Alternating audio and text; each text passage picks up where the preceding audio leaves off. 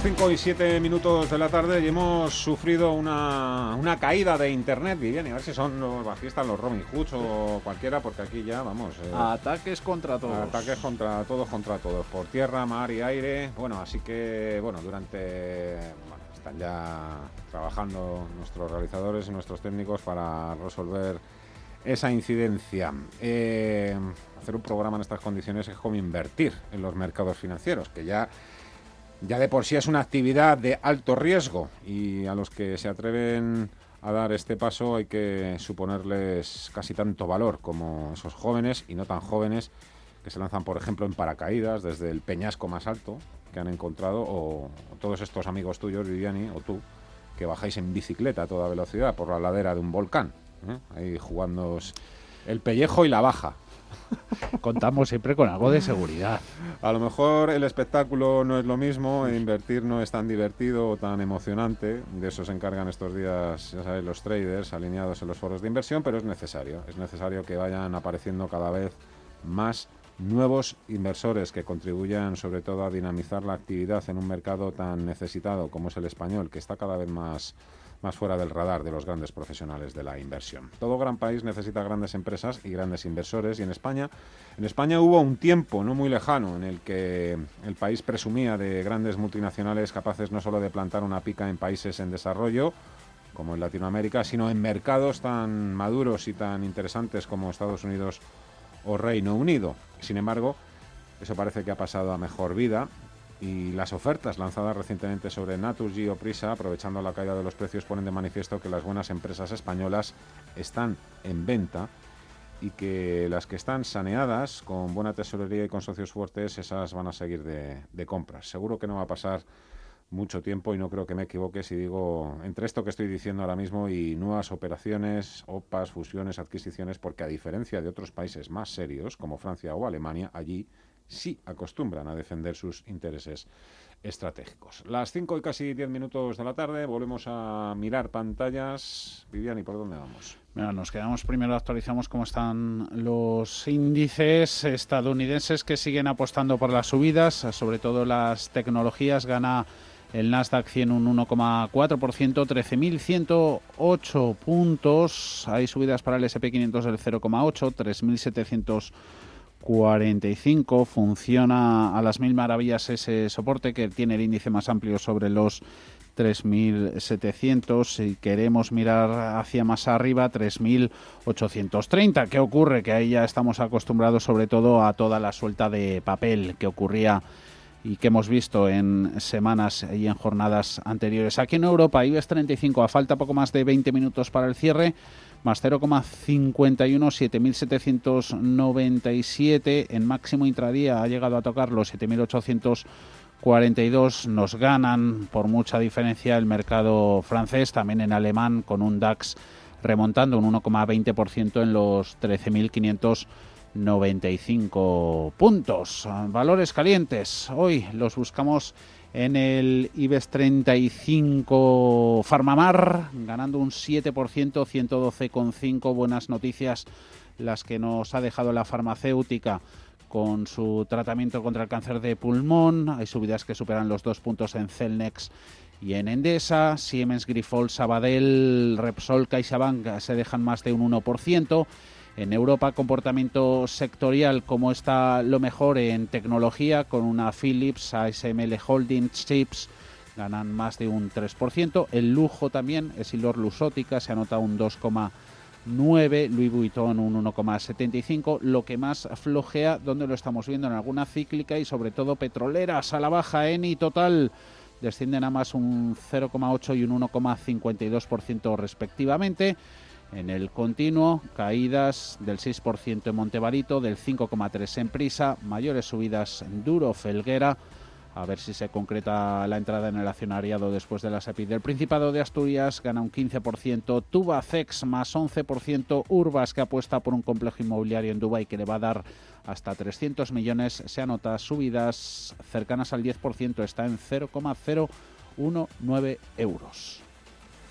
Y la forma más evidente de ver que el fenómeno Reddit llega a España es observando el comportamiento de los bajistas, de los headfans, los mismos, al ver que el movimiento se extendía por todo el mundo y que ya había foros incluso en España intentando upar a compañías, optaron por deshacer posiciones cortas, recomprando acciones y así reduciendo el riesgo a finales de semana. Por ejemplo, en nuestro país durante la semana pasada, ACO Capital redujo su posición corta en acción a Linden Advisors en Audax Renovables, Immersion Capital en en su caso, baja al 2,15% tras, tras alcanzar el 2,46% el pasado mes de diciembre y Marshall Ways en Solaria. Pero no han sido los únicos. De hecho, el fondo Marshall Ways ha bajado la presencia de su ataque bajista en técnicas reunidas al pasar de un 0,79% a un 0,69%, una participación que a mediados de enero llegó a alcanzar el 0,92. En Solaria ha sido desde el 0,67 al 0,59%, si bien otro fondo, Kellycon Investment, ha ampliado su estrategia al 1,7% del capital de Solaria. Hay otros que prefieren, sin embargo, jugársela, como en OHL, donde el fondo Astaris Capital Management ha irrumpido al aflorar una posición bajista del 0,56% de su capital. A pesar de todo esto, la regulación contra manipulación del mercado que aplica la CNMV complicaría, dicen los analistas, una organización al estilo Reddit en España, por lo que es complicado que aquí se produzca una revolución de este alcance podría opinar también que los reguladores podrían haber también tomado cartas en el asunto cuando, bueno, pues eh, los casos, la semana pasada hablamos en este programa de algunos casos sonados, ¿no? Todo el tema de Banco Popular, bueno, pues eh, hay quien sigue creyendo que no, que aquí no hubo alineación entre fondos bajistas para tumbar el valor o información privilegiada de los propios insiders dentro del Banco Popular machacando a, la compañía o, generando todo tipo de, noticias que, les hacían el juego a estos inversores bajistas o día, ¿no? También hablamos de ello la semana pasada. Digo yo que los reguladores tienen que estar siempre a las duras y también a las maduras. La situación sanitaria es lo que sigue marcando la estrategia de los inversores que van a medio y largo plazo, mientras que en el corto plazo ya vemos que es la, esa rebelión de los traders lo que está provocando picos de volatilidad y también unas, cuenta, unas cuantas burbujas. Eh, Elon Musk, la verdad es que se ha convertido también, creo que le llaman ya algunos foreros papá más, ¿no? porque es un poco el que se ha convertido en el pues bueno, en, cabeza visible, ¿no? En el empresario un poco que, lidera todo esto, aunque por una entrevista que le han que le han hecho recientemente también en uno de estos foros, la verdad es que se lo toma bastante a cachondeo todo esto, yo creo.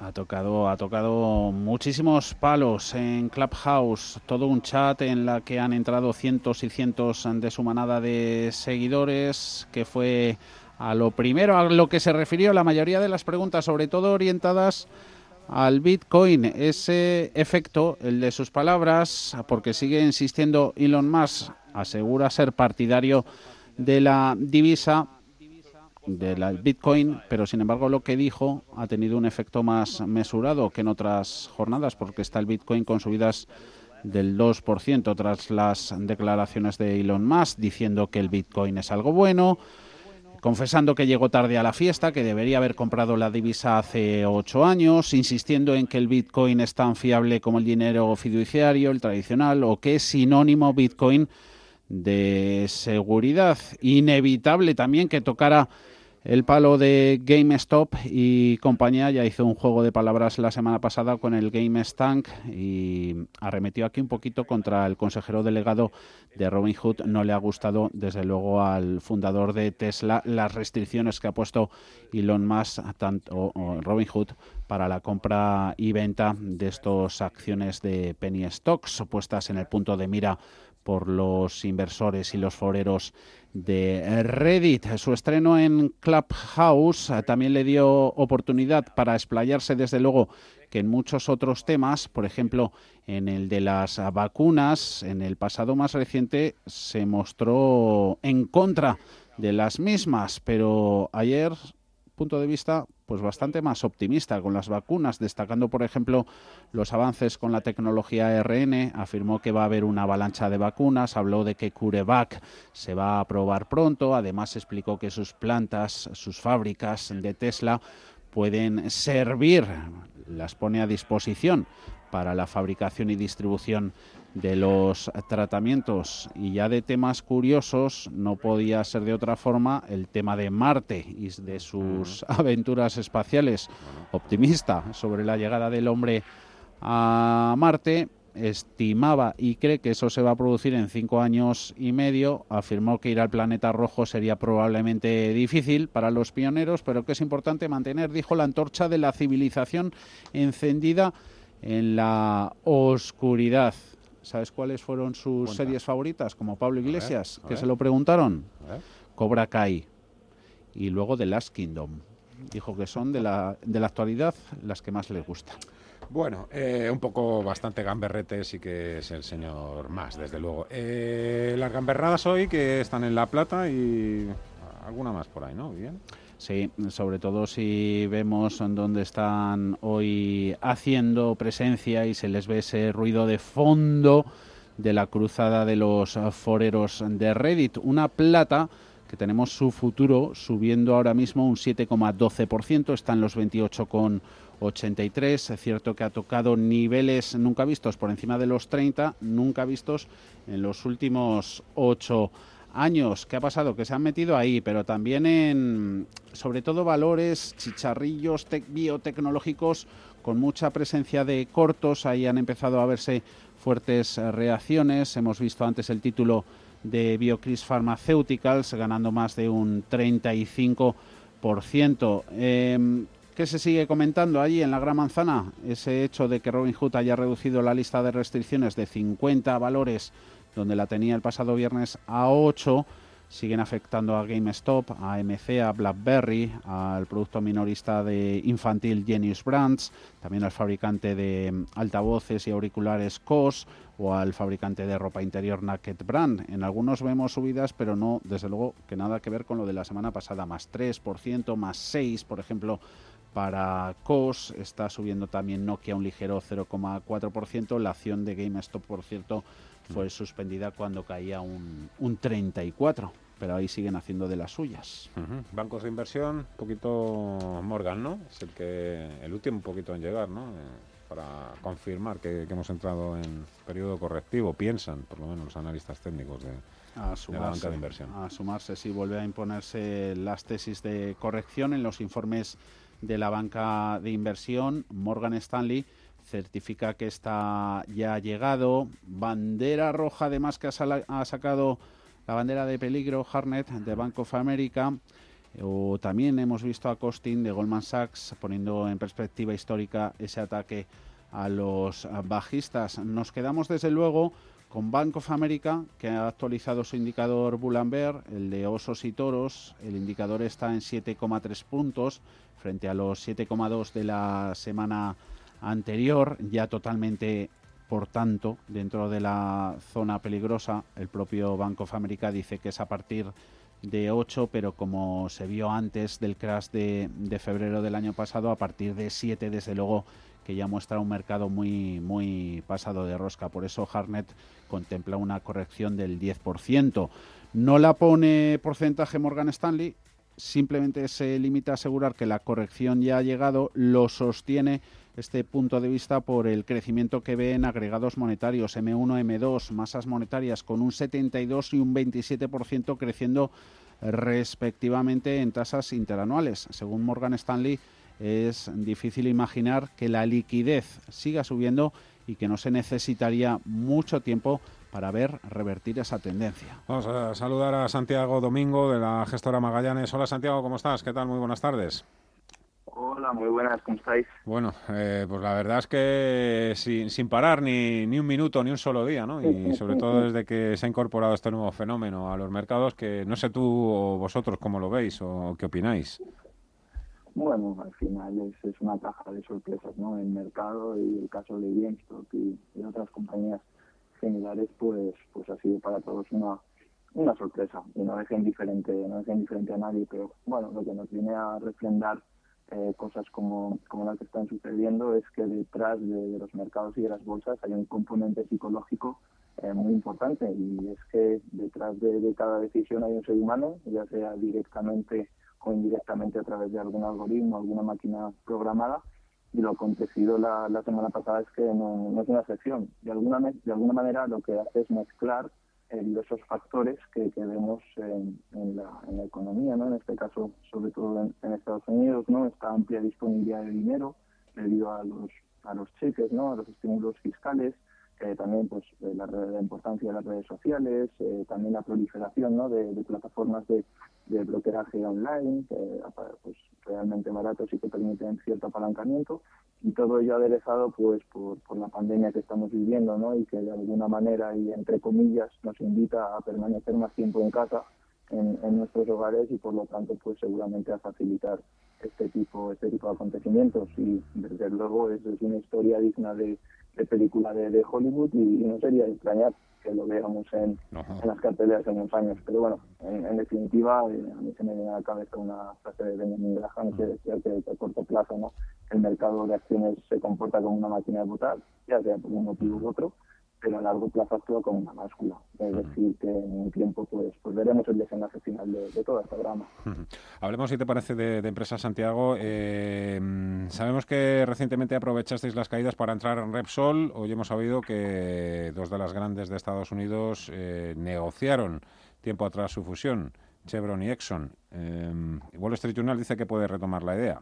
Vosotros estáis ahí metidos en Repsol, no sé si en alguna más. A mí se me hace muy difícil un mundo dentro de 5 o 10 años en el que estén Repsol, British Petroleum, Total Finan, Royal Dutch Shell, Exxon, Chevron y, y, y los que me he dejado. Se me hace muy difícil, de verdad, muy complicado. Creo hay, hay, hay, unas cuantas, al fin y al cabo el mercado de petróleo es un mercado muy, muy grande, como tú comentas, nosotros eh, teníamos ya posición en Repsol y lo incrementamos durante, durante el último trimestre, también tenemos en este, Repsol en el fondo ibérico, en el fondo europeo también tenemos otras como, como HBP, en el fondo en el fondo microcaps tenemos eh, IPCO, entre otras, ¿no? Pero bueno, siempre con, con un peso limitado. En todo caso, lo que lo que viene tu pregunta, ¿no? La potencial fusión de, de estas dos petroleras a, al final, eh, lo que hemos conocido hoy eh, viene a refrendar ¿no? que el papel todo lo aguanta. Es decir, luego hay que ejecutar. Es realmente lo complicado y probablemente es uno de los motivos por los que por los que todavía no se ha llevado a cabo, porque eh, una fusión, en este caso de tan alto calado, eh, con tantas partes interconectadas requiere un trabajo probablemente no de meses sino de, de, incluso algún año. A lo mejor no lo sabemos no están están en ellos. Y en ello. Y adicionalmente tenemos una serie de temas muy importantes en, una mega operación como estas no anticompetencia temas regulatorios eh, en este caso como lo hubieran hecho eh, bajo la legislatura de, Donald Trump y cómo lo harán si finalmente lo hacen eh, bajo, bajo Biden. Luego también ya no solo el tema económico, que también, sino el reparto de la compañía resultante en cuanto a puestos en el Consejo, ejecutivos, etcétera, etcétera.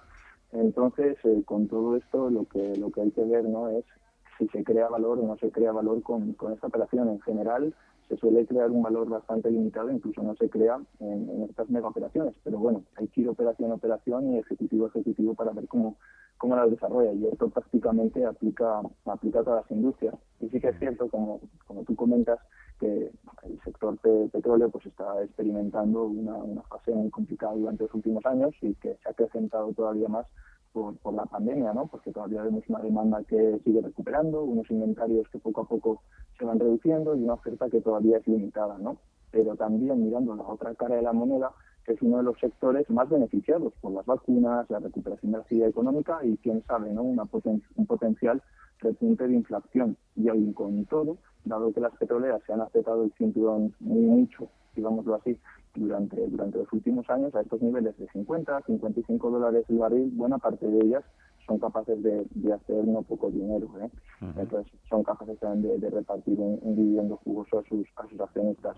Además, también sí que es cierto, es un sector muy penalizado por, por la tendencia ESG, ¿no? por las emisiones de, de, carbono, pero sí que es cierto también que buena parte de ellas, entre ellas Repsol, están muy comprometidas con la sostenibilidad, la transición energética y de hecho están, en el caso de Repsol, comprometidas hacer emisiones para, para 2050. Uh -huh. Así que nosotros, bueno, pues en el caso de Repsol lo tenemos una compañía completamente integrada, extracción, refino, que permite sortear gracias a esta integración los vaivenes del, precio del petróleo, financieramente sólida, una o dos veces de la medirita y a un precio razonablemente atractivo, ¿no? cotizando por debajo de cinco veces EBITDA. Entonces, todas estas fusiones, todas estas adquisiciones, sí que es cierto que, que las iremos viendo y que, que se ven en sectores eh, que pasan por, momentos como el que está pasando ahora el, sector petrolero, pero lo más importante sin duda es ir operación a operación, ver quién está a los mandos, qué se pretende conseguir y qué se consigue finalmente si se crea valor para el accionista.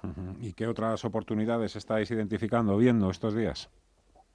Pues bueno, nosotros seguimos viendo que en este año 2021, ya lo veíamos en buena parte del, año 2020, eh, gran parte de las oportunidades se concentran en sectores más, más críticos, ¿no? que es hacia donde hemos ido rotando nuestra, nuestra cartera, desde ciertas materias primas, eh, como pueden ser el cobre, que tenemos una exposición, también al, acero, a los fertilizantes, que quizás es una materia prima menos, menos conocida, luego también otros segmentos como puede ser el segmento auto, también a químicas, etcétera, etcétera. Todo ello obviamente con, con un peso muy limitado en, en, cada una de ellas. Luego también tenemos historias en, en el radar de compañías que a lo mejor están, están más olvidadas o están en determinados sectores que, que no les gusta tanto al mercado por el momento. El sector petróleo, pues lo acabamos de comentar, es, es, uno, es uno de ellos, pero que realmente tienen un, un valor detrás. Por lo tanto, y en resumen, sí que es cierto que en el año 2020, como ya comentamos, eh, miramos ¿no? la cartera poco a poco hacia ese, entorno más entorno más cíclico, obviamente siempre con compañías con buenos balances y, bien gestionadas, porque es ahí donde en un entorno probablemente eh, más inflacionario, un entorno de recuperación económica, de vacunas, etcétera, etcétera, donde más, eh, más provecho se puede sacar y tenemos más, más potencial, pero siempre recordando que nosotros analizamos compañía a compañía, empresa a empresa y es ahí donde enfocamos todos nuestros esfuerzos. Claro, sí. Santiago Domingo, Magallanes, muchísimas gracias. Cuídate. Hasta otra. Muy buenas tardes. Muchas gracias. Un abrazo. Bueno, eh, hay pocos hedge funds bajistas que sean made in Spain, pero alguno que otro hay. Eh, van a por ellos, ¿no, Polo? Hoy creo que no. Eh, sí, bueno, hemos conocido, por ejemplo, los resultados de Melvin Capital. El hedge fund es uno de los fondos de cobertura más castigados por la subida en bolsa de GameStop y de otros valores como AMC o BlackBerry. Ha registrado pérdidas de 53%. Eh, de más, en enero se trata de uno de los hedge funds eh, que acumulaba una mayor apuesta en contra de esta empresa de tiendas de videojuegos, eh, pero que la semana pasada se vio obligada a cerrar su posición en GameStop. Se ha visto obligada a comprar acciones en el mercado, elevando así aún más sus pérdidas. Otro hedge funds en el punto de mira de los minoristas de Reddit es eh, Citadel Advisors eh, por sus posiciones en la plata. La firma de inversión de Ken Griffin es uno de los actores de Wall Street posicionados más largo que la mayoría en este metal precioso. Y otro de los grandes hedge funds eh, bajistas es Citron. Su fundador Andrew Left ha renunciado a detallar eh, públicamente en qué empresas se posiciona corto. En un vídeo subido a YouTube, Lev decía que su compañía ya no va a publicar informes de ventas en corto y va a pasar a comunicar compañías que él cree que vale más la pena comprar.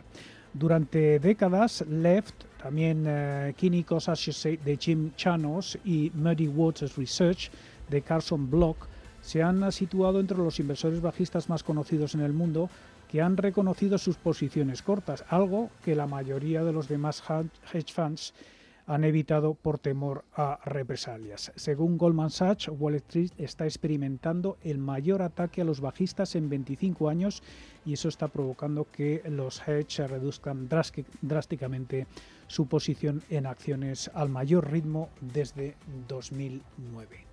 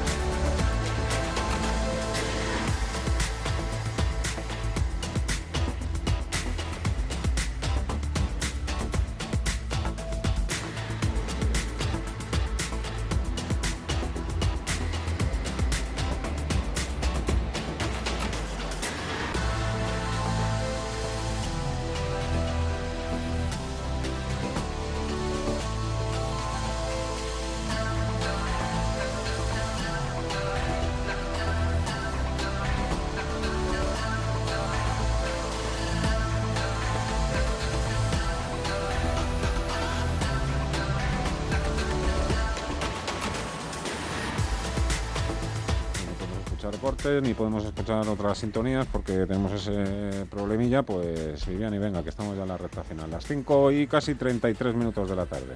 Queda menos. Y a puntitos así que nos hemos ido anotando en el cuaderno para no dejar cosas en el tintero, una emisión que planea hacer Apple, la compañía de la ah. manzana en los, en los mercados de deuda. Esto seguro que va a tener seguimiento, lo va a hacer en hasta seis tramos, empezando con bonos a cinco años, se va a ir hasta los 40. Una Apple que no obstante no es de las mejores tecnológicas en Estados Unidos porque esas son Amazon, también Alphabet Google, que ganan ambas más de un 3%. Apple se anota en tiempo real un 1,33, está en los 133,75 centavos y entre medias están también en positivo con subidas que van entre el 1 y el 2%. Microsoft, Visa, Intel o Cisco. En negativo que tenemos, sobre todo para ver la para ver la comparativa entre Europa y Estados Unidos, sobre todo allí en América hay debilidad en el sector minorista en distribución Retrocede Home Depot, eh, Walmart, de lo poquito que cae en el Dow Jones de Industriales. Eh, mm. De malas también en telecomunicaciones con descensos en, en Verizon. Aquí en Europa ya hemos visto esa foto sectorial. Eh, insistimos en que lo mejor está siendo sobre todo lo que huele aquí a tecnología, con avances en ASML del 3,7%, Nokia, que también está en el punto de mira de los foreros de Reddit, gana un 3,8% en los 3 euros con 96. Luego hay subidas también, sobre todo más allá de tecnología, en más defensivas, eh, sobre todo inmobiliarias y sector lujo. Su mejor exponente está siendo Louis Vuitton Moe Genesis, con subidas para esta de dos puntos porcentuales hasta los 508,70 céntimos. Y debilidad aquí en Europa, la que se ve sobre todo en las petroleras. Hemos pasado revista al sector con Santiago Domingo antes de Magallanes. Tenemos en rojo a Eni, la italiana pierde un 1,6, total se deja un 0,9 en una jornada en la que tenemos cotizando el título de Repsol, pues también en rojo, que no va a ser menos, clavada la española en los 8 euros con pérdidas del 1,48%. Tenemos los barriles de referencia cotizando con subidas. El del Brent, su futuro se compra y se vende a un precio de 55,89 con una revalorización se encarece un 0,65%.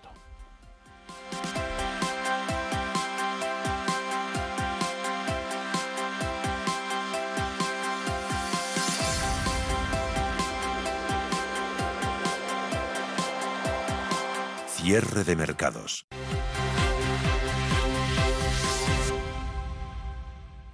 Tranquilidad es el sonido del mar.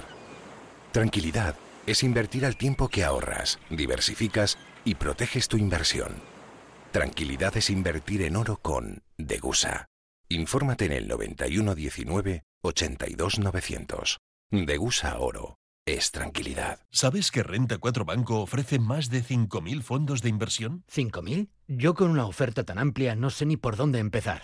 Empieza por Selección 50 nuestros expertos analizan toda la gama seleccionando los 50 fondos con mayor potencial, sus fondos favoritos. Entra en r4.com o acude a tu oficina más cercana e infórmate de nuestra selección 50. Construye tu cartera de fondos fácilmente, como un experto. Renta 4 Banco, tu banco especialista en inversión.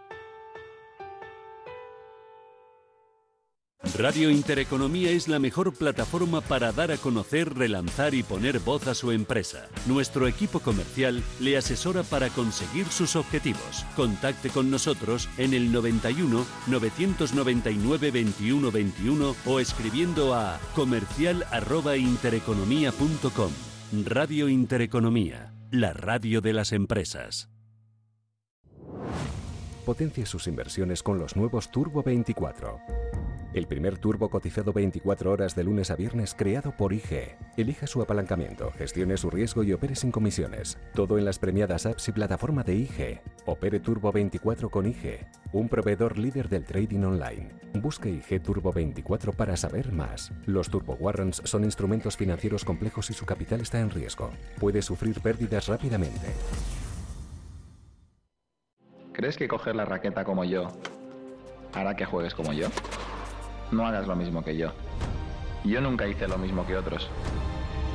Tú eres único. Protege lo que te hace diferente. Presentamos Santander One, un nuevo modelo de banca que se adapta a ti y a tu empresa para ayudarte a superar retos tan únicos como tú. Radio Intereconomía comienza una nueva época tras 25 años de experiencia. Te invitamos a seguirnos. Una programación especializada, seria y completa para una audiencia experta. Radio Intereconomía. Nueva época, nueva etapa, nuevas expectativas. Con 25 años de experiencia. Si caminas solo, irás más rápido. Si caminas acompañado, llegarás más lejos. Luna Sevilla es su asesor patrimonial de referencia. Prestando nuestros servicios como agentes de Caser Asesores Financieros, somos una empresa con amplia experiencia profesional y una clara apuesta por la formación de calidad, la información transparente y objetiva y por el asesoramiento financiero personalizado y continuado. Si desea más información, visite lunasevilla.es o llámenos al 91 762 3442. ¿Te sientes atraído por invertir pero no sabes con quién hacerlo ni cómo hacerlo? XTB, el broker líder en el mercado europeo, pone a tu disposición la mejor oferta del mercado. Acciones y ETF sin comisiones hasta 100.000 euros mensuales. Infórmate en xtb.es y abre tu cuenta 100% online en solo 15 minutos. Riesgo 6 de 6. Este número es indicativo del riesgo del producto, siendo 1 indicativo del menor riesgo y 6 del mayor riesgo.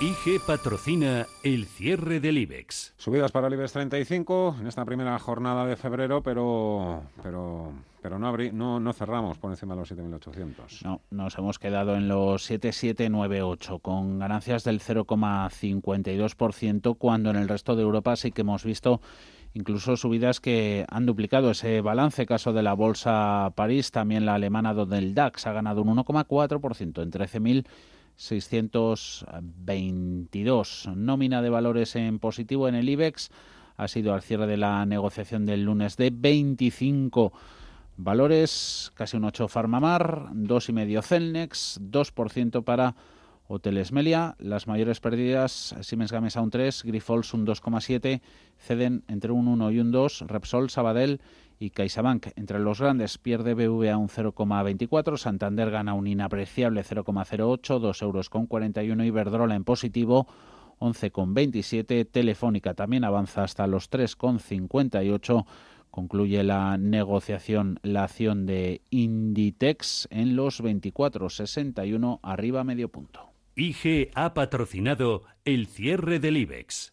Si mantienes la cabeza en su sitio cuando a tu alrededor todos la pierden, si crees en ti mismo cuando otros dudan, el mundo del trading es tuyo.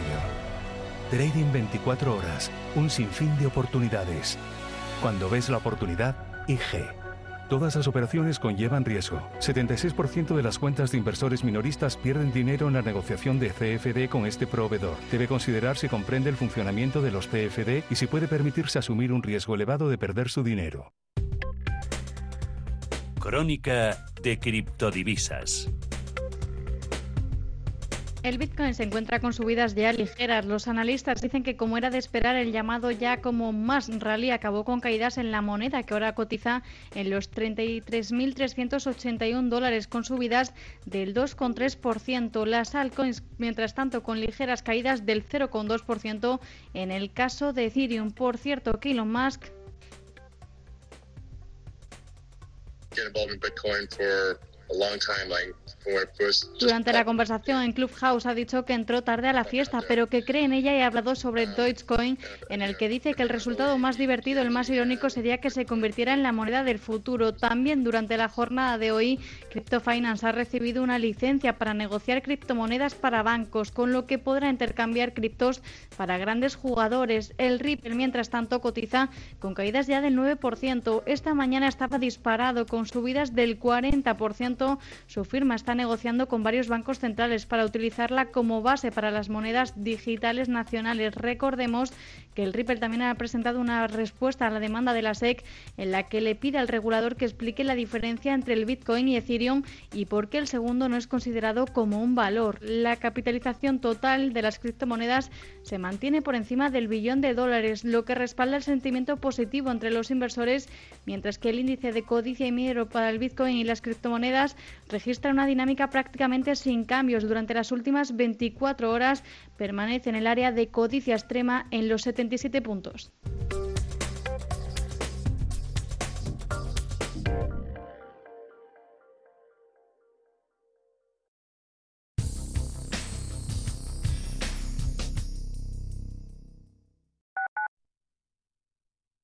Urbanitae es una nueva plataforma de inversión inmobiliaria que te permite invertir a lo grande con cantidades pequeñas.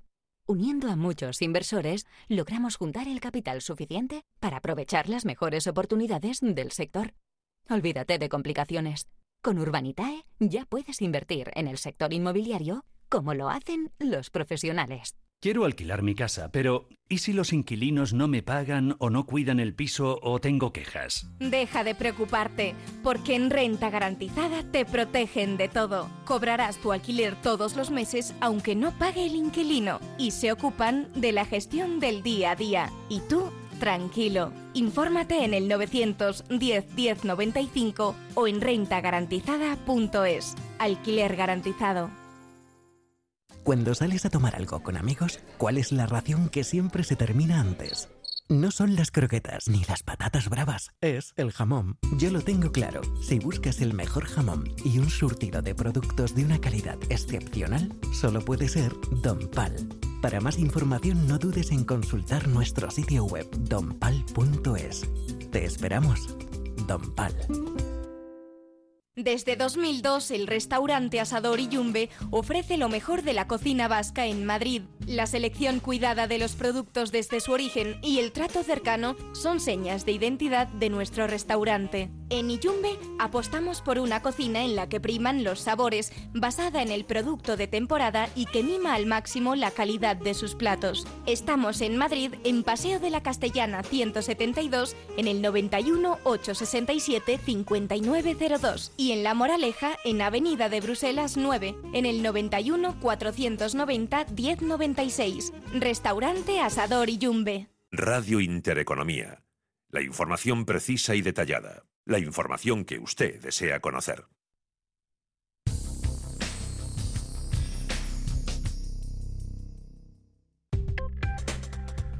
Crónica de criptodivisas.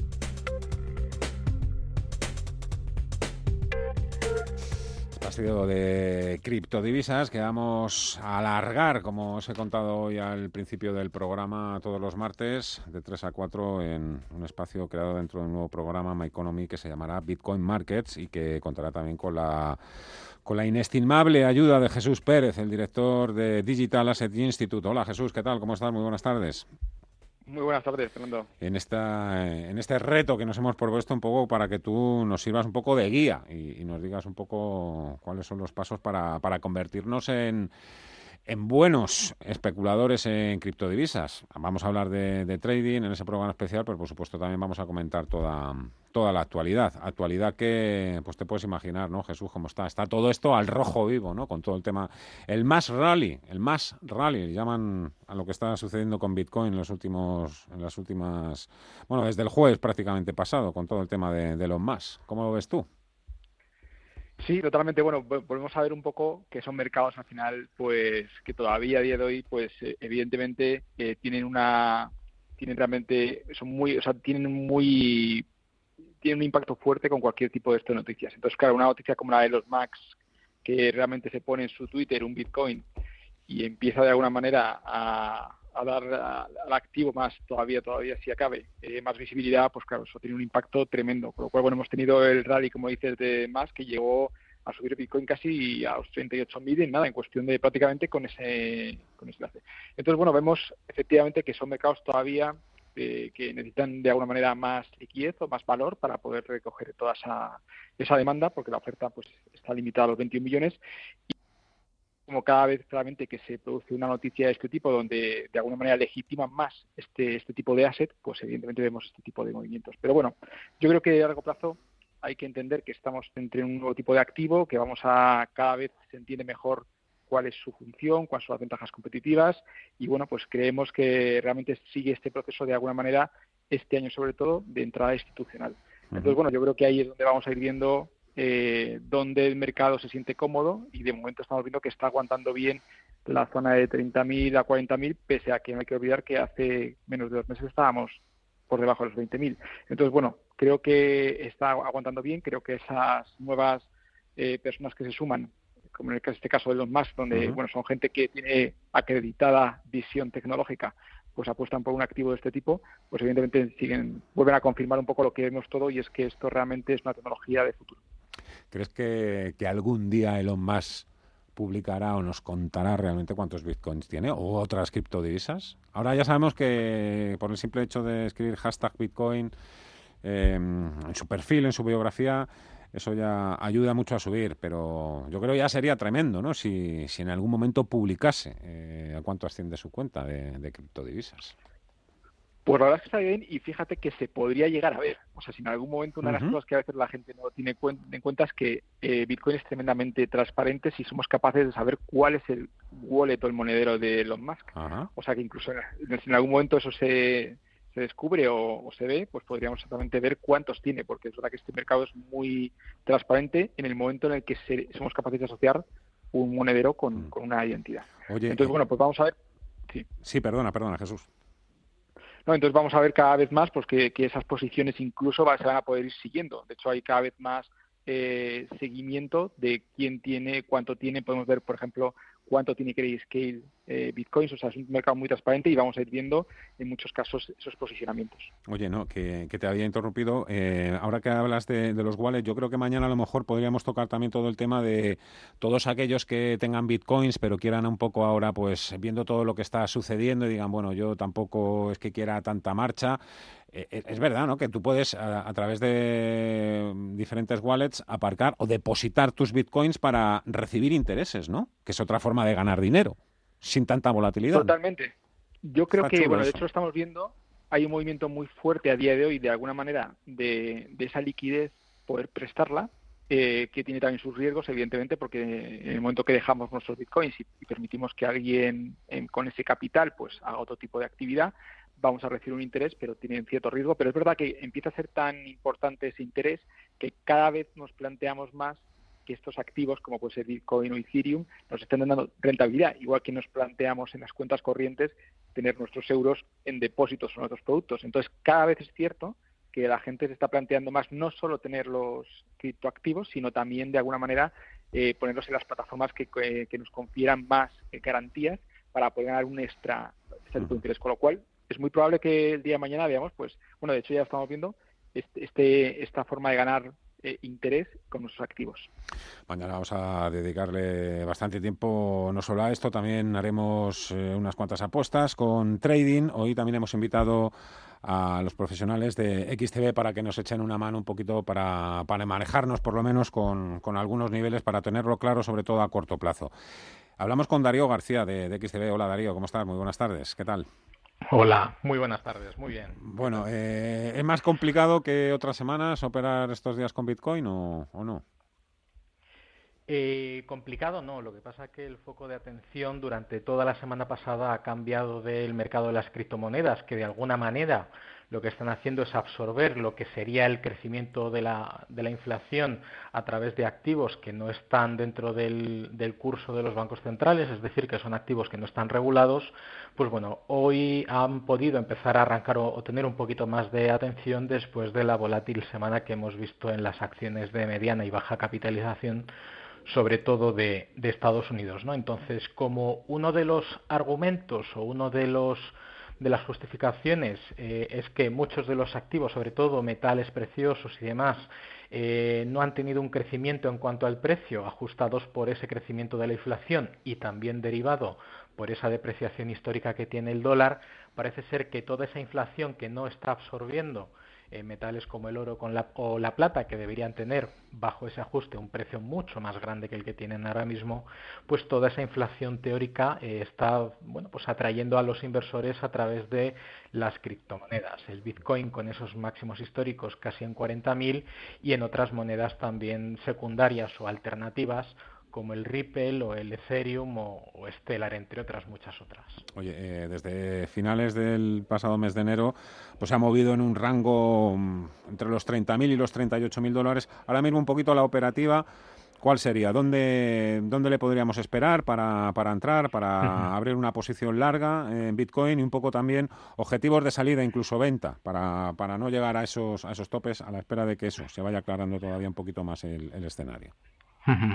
Bueno, a nivel de operativa o de hacer trading con, Bitcoin o con las criptomonedas en general, dependerá también del agente intermediario, es decir, del broker que los inversores utilicen, porque cuanto mejor sea el acceso al mercado, menores horquillas habrá y por lo tanto menor movimiento habrá que exigir al instrumento para poder entrar en rentabilidad o empezar a estar en positivo en la posición. ¿no?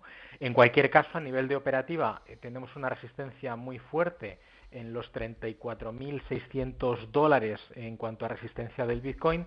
El soporte está mucho más alejado, por lo tanto tenemos un colchón de seguridad para bueno, pues aguantar posiciones, aunque las hayamos abierto más, más tarde, y es más o menos la cifra de los 28.000 dólares por moneda como el soporte clave a observar en el caso de la criptomoneda más generalista. ¿no? Si vemos o empezamos a ver cotizaciones por debajo de esos 28.000, podríamos empezar a ver una salida o recogida de beneficios eh, porque podría haber algún evento en el mercado que sea más interesante o bien retener la liquidez, es decir, tener dólares en el bolsillo, o que haya algún otro instrumento eh, sustitutivo del Bitcoin que bueno, pues genere una rentabilidad o una proyección mayor. Aún así, hay que recordar que mientras los, las criptomonedas no acaben eh, utilizándose como aquello para lo que se crearon, que es para utilizarlo como moneda de cambio, para comprar bienes, eh, productos y servicios, es muy complicado pues que veamos proyecciones tan eh, explosivas como la del famoso informe de Citi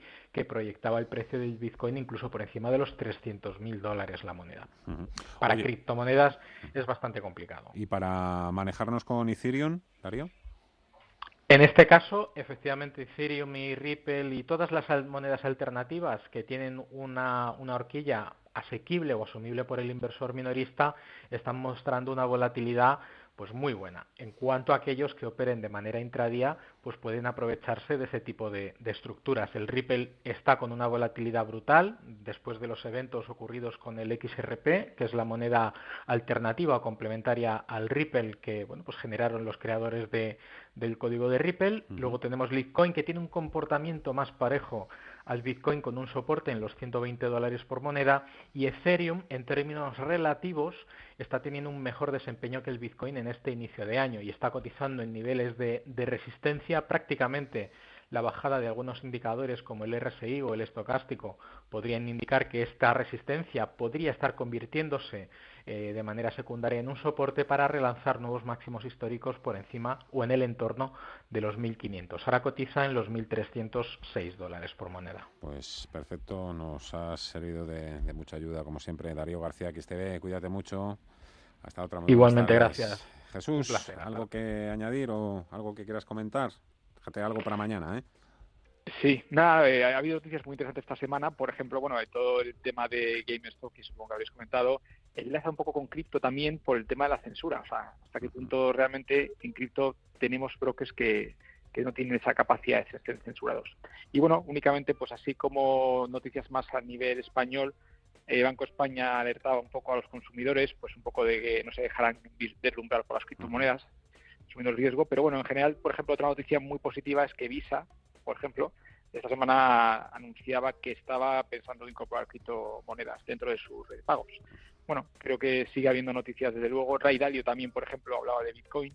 Bueno, creo que seguimos en este proceso que decíamos de, sumar institucionales a, a este tipo de activos. Pues todo eso lo vamos a comentar y mucho más, como digo, los martes de 3 a 4 en My Economy Bitcoin Markets. Jesús Pérez de Digital Asset Institute, un placer, muchísimas gracias. Hasta mañana. Hasta mañana.